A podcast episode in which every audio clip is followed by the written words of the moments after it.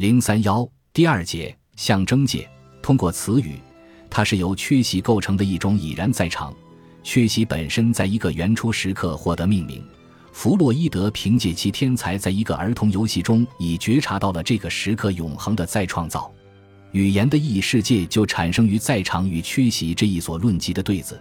中国古代占卦书中画在沙子上的阳爻与阴爻也足以构成这个对子。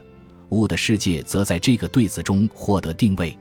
这就是说，命名的本质不在于赋予物一个名称。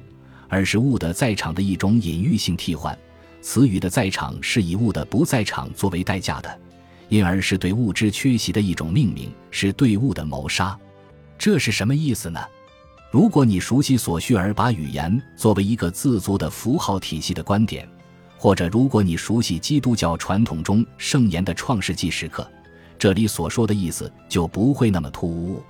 不妨说，在神话式的前语言阶段。物质存在是一种充盈，一种无有缝隙的充实，那其实就是无可名状的太初之混沌。可随着语言的进入，秩序化便开始了，差异性也随之出现了，并通过语言本身刻写在人的无意识中。语言的象征化不过是在太初的混沌和充盈中打上一个裂口，把差异性和秩序化植入其间。如此，物质存在本身被遗失了。我们总只能通过词语的命名来召唤那原初的失落，召唤那个失落本身，那个缺席本身。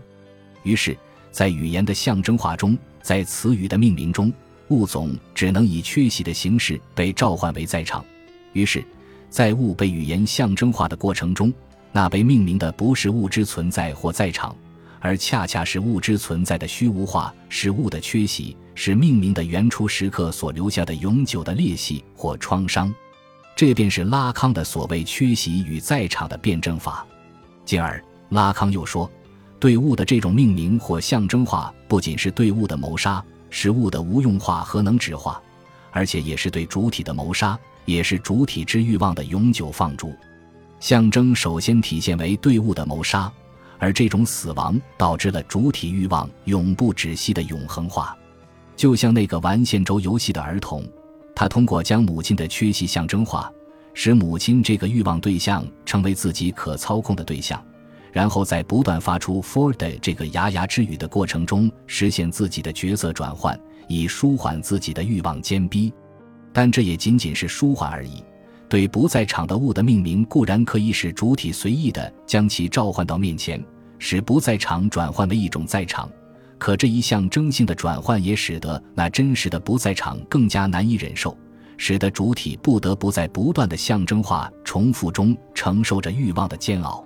在这个游戏中，儿童把一个物扔到他的视线之外，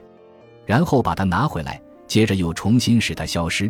同时，他还以独特的音节来描摹这个交替变化。这个游戏，我要说，以其根本的特质表现了人类从象征秩序接受到的规定性。人实际上是把他的时间奉献给了结构的交替展开，在这个交替中，在场和缺席相互召唤其开始点。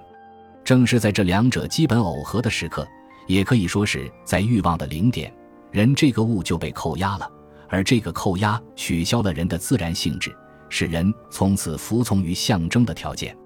在此，我们可以看到一种唯否定性所主导的辩证颠倒。象征界作为一个法的世界，是先于主体而存在，且主导着主体之构成的秩序。主体必须通过认同这一秩序，才能被主体化，才能获得其主体性的身份。可主体对象征秩序的认同，主体身份在象征界的注册。或者说，语言对主体的明写，意识主体在象征界这个他者场域遭遇异化的过程。主体把自己托付给语言或象征的法律，也就是把自己抛入了在存在与意义之间必选其一的抉择。选择有意识的存在，主体就会连同意义一起消失；选择由能指之功能导出的意义，主体就必须以自身的一部分作为抵押，服从于象征的秩序。象征界决定了主体的命运，主体的认同本质上就是对象征秩序的认同，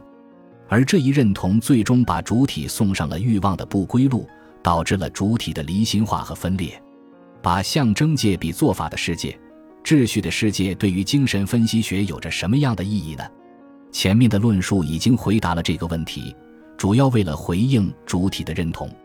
我们已经知道，在想象界，主体借助于镜像认同而完成了自我的构成，但自我并非真正的主体，它至多只是主体的一个部分，且是一个虚幻的部分，因为在那里，主体借镜像而构成的自我是一个想象性的存在，是一个在他人形象中以误认投射出来的理想自我。它本质上是主体的异性，是主体异化的盔甲。主体要想成为真正社会化的主体，还需要经历另一次认同，那就是在象征界的认同，即通过认同于社会化的象征秩序和法则，通过把外在于自身的社会的大法内化为自己的自我理想，使自己成为可以为大他者所承认的社会性存在。在精神分析学的理解中。这第二次认同的完成与一个家庭罗曼斯的场景有关，这就是俄狄浦斯情节。关于俄狄浦斯情节，我会在下一章再给予讨论，在此只是强调一点：在拉康的逻辑中，主体的象征性认同的完成有赖于俄狄浦斯情节的解决，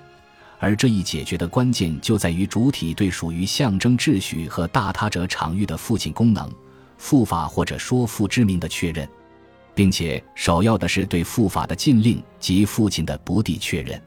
唯当如此，主体才可内化父法所代表的超我的言律，才可获得自我理想，成为一个社会性的存在。也唯当如此，主体总是一个被阉割的主体，一个被划杠的主体，主体的欲望被阻隔在那个横线之下，只能屈从于能指对意义的坚持，沿着能指链所指示的方向滑行。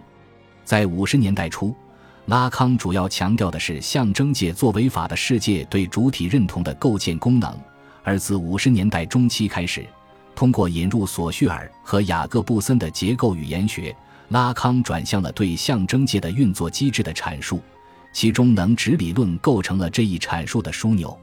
在上一章，我已经论及了拉康对索绪尔能指理论所做的激进改写，并强调了那一改写根本上不是符号学的。而是精神分析学的，就是说，引导那一改写的力量或动机，是为了对弗洛伊德的无意识发现做语言学的重述，是为了以语言学的工具来激活那一发现的伟大意义，让构成无意识主体的象征秩序获得科学化的说明。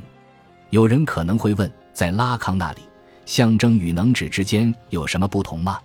一定意义上说，这个提问并不准确，因为拉康既不关心单一的象征符号。也不关心单一的能指，他们就其本身而言是没有意义的。换言之，它们的意志价值或意义只存在于构成象征界和能指链条的关系网络中。就是说，我们能够提问的只能是象征界与能指链之间的关系。一般来讲，象征界和能指链是同一的，都是主体得以构成和进入言说的基本前提。但细究起来，两者间似乎又有些微的差异。象征界是主体赖以存在的基本秩序，能指链则是构成象征界的东西，但不是象征界唯一的东西。也就是说，象征界是一个总体性的概念，而能指网络是一个结构性的概念。象征的世界作为一个语言的世界，指的是广义的法的世界，是抽象而又稳定的语言结构，或像语言一样构成的社会结构。能指则是语言的治疗，是语言的物质性支撑。能指网络是能指在语言结构中的运作，能指的法则即是语言的法则，同时也是象征界的法则。那么，受能指法则统辖的象征界有什么特征呢？拉康对此同样有许多描述，但他最喜欢的一个说法就是称象征界是一架自动机。这个概念其实是从亚里士多德那里借来的。差异性是能指运作的基本原则。各能指之间依照这一原则而结成一个意指的链条，并形成为一个自主的系统，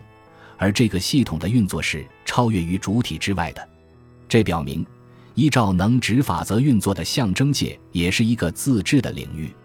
在一九五四至一九五五年的第二期研讨班中，拉康据此而称象征界是一架庞大的自动机器，象征的世界即是机器的世界。在另一个地方。他还说，机器的结构事实上与象征秩序有着家族相似，而且正是因此，它是一架供玩耍的机器，一架有战略的机器。在此，拉康所说的机器并非桌子和椅子这类简单的人造物，而是一种能体现人类功能或者说人类最根本的象征活动的自动装置。其在黑格尔时代的代表就是表现时间这一谜中之谜的机器钟表，在弗洛伊德时代的代表则是用来生产能量的能燃机。在黑格尔和弗洛伊德之间，一个机器世界来临了。这个机器世界在拉康时代的代表就是基于现代生物学和控制论的智能机器，而随着这个时代的到来，人实际上成为了功能性的机器部件，人的问题变成了能量。象征符号及其运作的问题，机器成为人的隐喻。因此，对人的研究再也不能像传统那样从所谓共同的先天理性出发，而应从某种外在的共同性，如机器结构出发。所谓机器结构，当然不是指其身体的外在构造，而是指其内部的运作规则。机器靠什么运作？靠能量，如同在弗洛伊德之后，主体的运作是靠利比多一样。利比多是人的身体的能量，能量的运作规则是什么？随机性或机遇？什么是随机性？这包含两层意思：或者只没有任何意图，或者只有一个规则。